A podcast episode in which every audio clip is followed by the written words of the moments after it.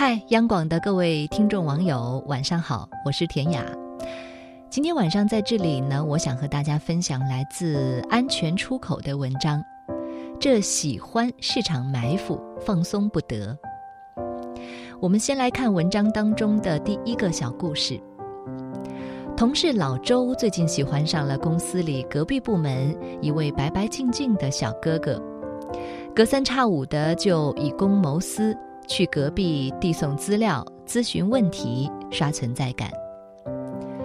他在电话里跟我说的时候啊，我从他的声音里都能听出他春心荡漾的波纹。不用说，我也知道，这人肯定再也不会由着一颗脑袋就去上班了。粉底估计也要新买个两三支吧，就连发个什么相干的朋友圈，那也一定会措辞很久。删了又发，来回好几遍。但是就在前几天，他突然有点低落。像他们这种男女比例不太均衡的单位，但凡是比较优秀的少年，身边一定都会有一群虎视眈眈的女孩子。相比之下呢，老周就好像是一只小白兔，除了一颗单纯的少女心，几乎什么套路都不会有。每天跟小哥哥在走廊上遇见，搭上几句话，他就会开心的不行。于是呢，女同事们就揶揄起来了：“哎呀，小周啊，你可真开朗，一点儿都不认生。”这时间久了，老周就有点郁闷。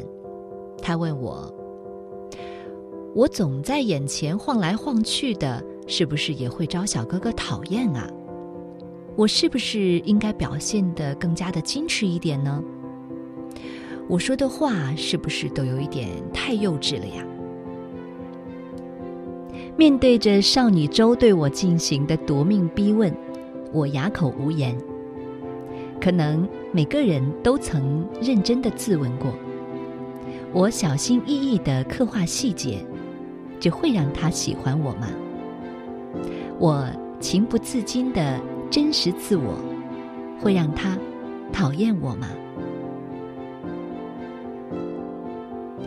好，我们再来看第二个小故事。再多看一眼，我多一次确认你的好，却怕你见我难堪。再多说一句，我加倍感觉你有趣儿，却怕你知我乏味。越多越是破绽，越多越是凶险。多多不易善。之前和朋友约电影，电影院是当时喜欢的人也常去的那一家。为此，我提前从床上爬起来，认真的化起妆。刷朋友圈的时候，却突然发现他出差离开了。我重新躺回床上，气馁的想洗脸。几率本来就极低的偶遇幻想破灭掉的时候，而我却感觉好像如释重负更多一点。喜欢一个人很难不变成跟踪狂，你会慢慢的去了解到他大概几点钟出现在车站，在哪里买早点，周几会去健身房，哪部上映的电影他一定会去看。你在脑海当中会勾画出他大致的活动范围，圈出与你重合的重点，你不自觉的就想要蓄谋一场相见。然而，每当踏足这些警戒圈，你都要高度戒备起来，可能性再小都不去计较，只当每一个万一是如临大敌，挖空心思的表现出自己最可爱的一面。又要表演出一个会被喜欢的样子，顾盼可否生姿，浓淡是否相宜，他见会否犹怜，全副武装的提防着每一个和心上人遇见的机会，提防他爱你，也提防他厌你。我心里清楚，这喜欢是场埋伏，放松不得，踏出的每一步。都承担着失去的危险，都隐藏着受伤的可能。这实在是令人无法自在和洒脱。而当喜欢的人不在这个城市，我的世界终于也不再危机四伏了。第三个小故事，顺其自然最难。喜欢的人是美好，只是更多受自己内心戏的折磨。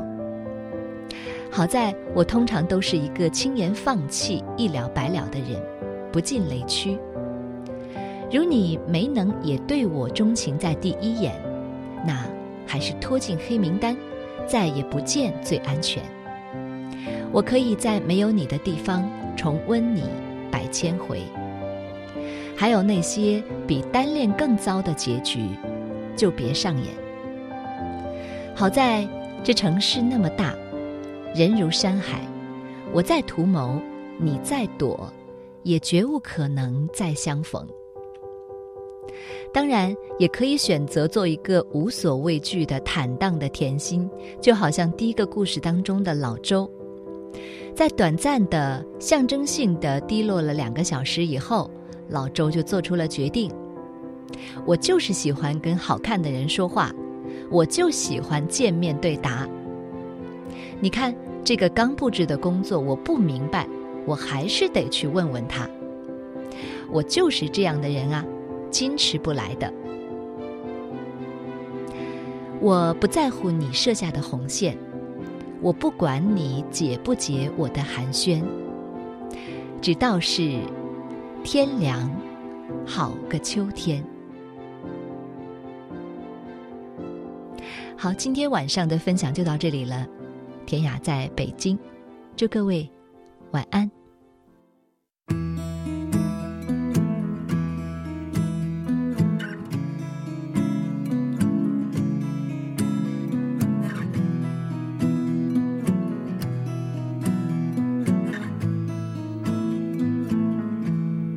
Loving can hurt. Loving can hurt sometimes. But it's the only thing that I know.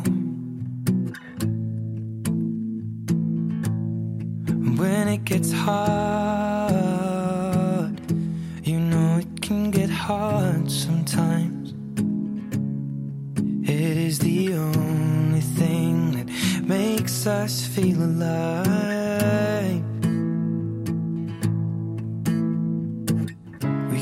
This love in a photograph.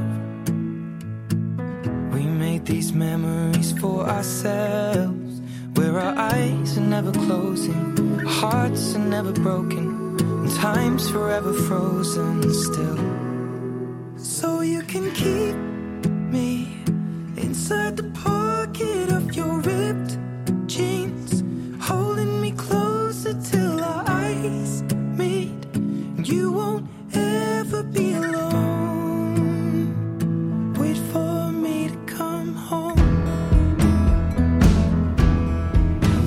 can heal.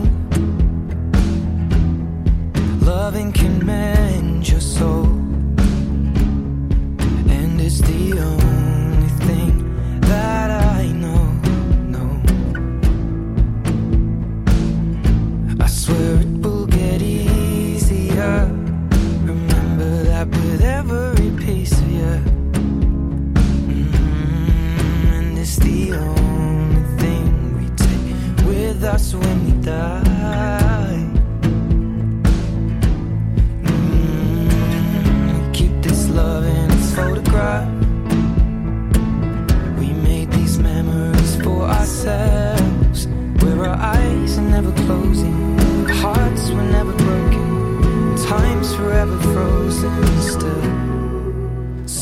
can keep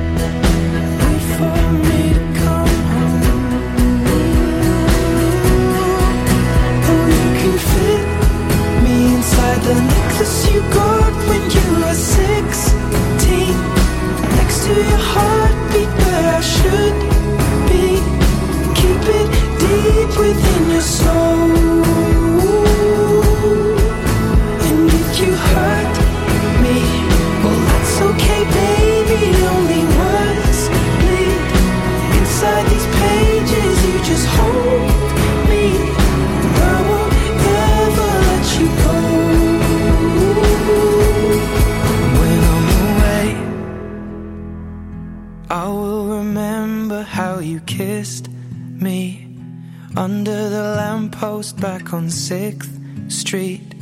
Hearing you whisper through the phone. Wait for me to come home.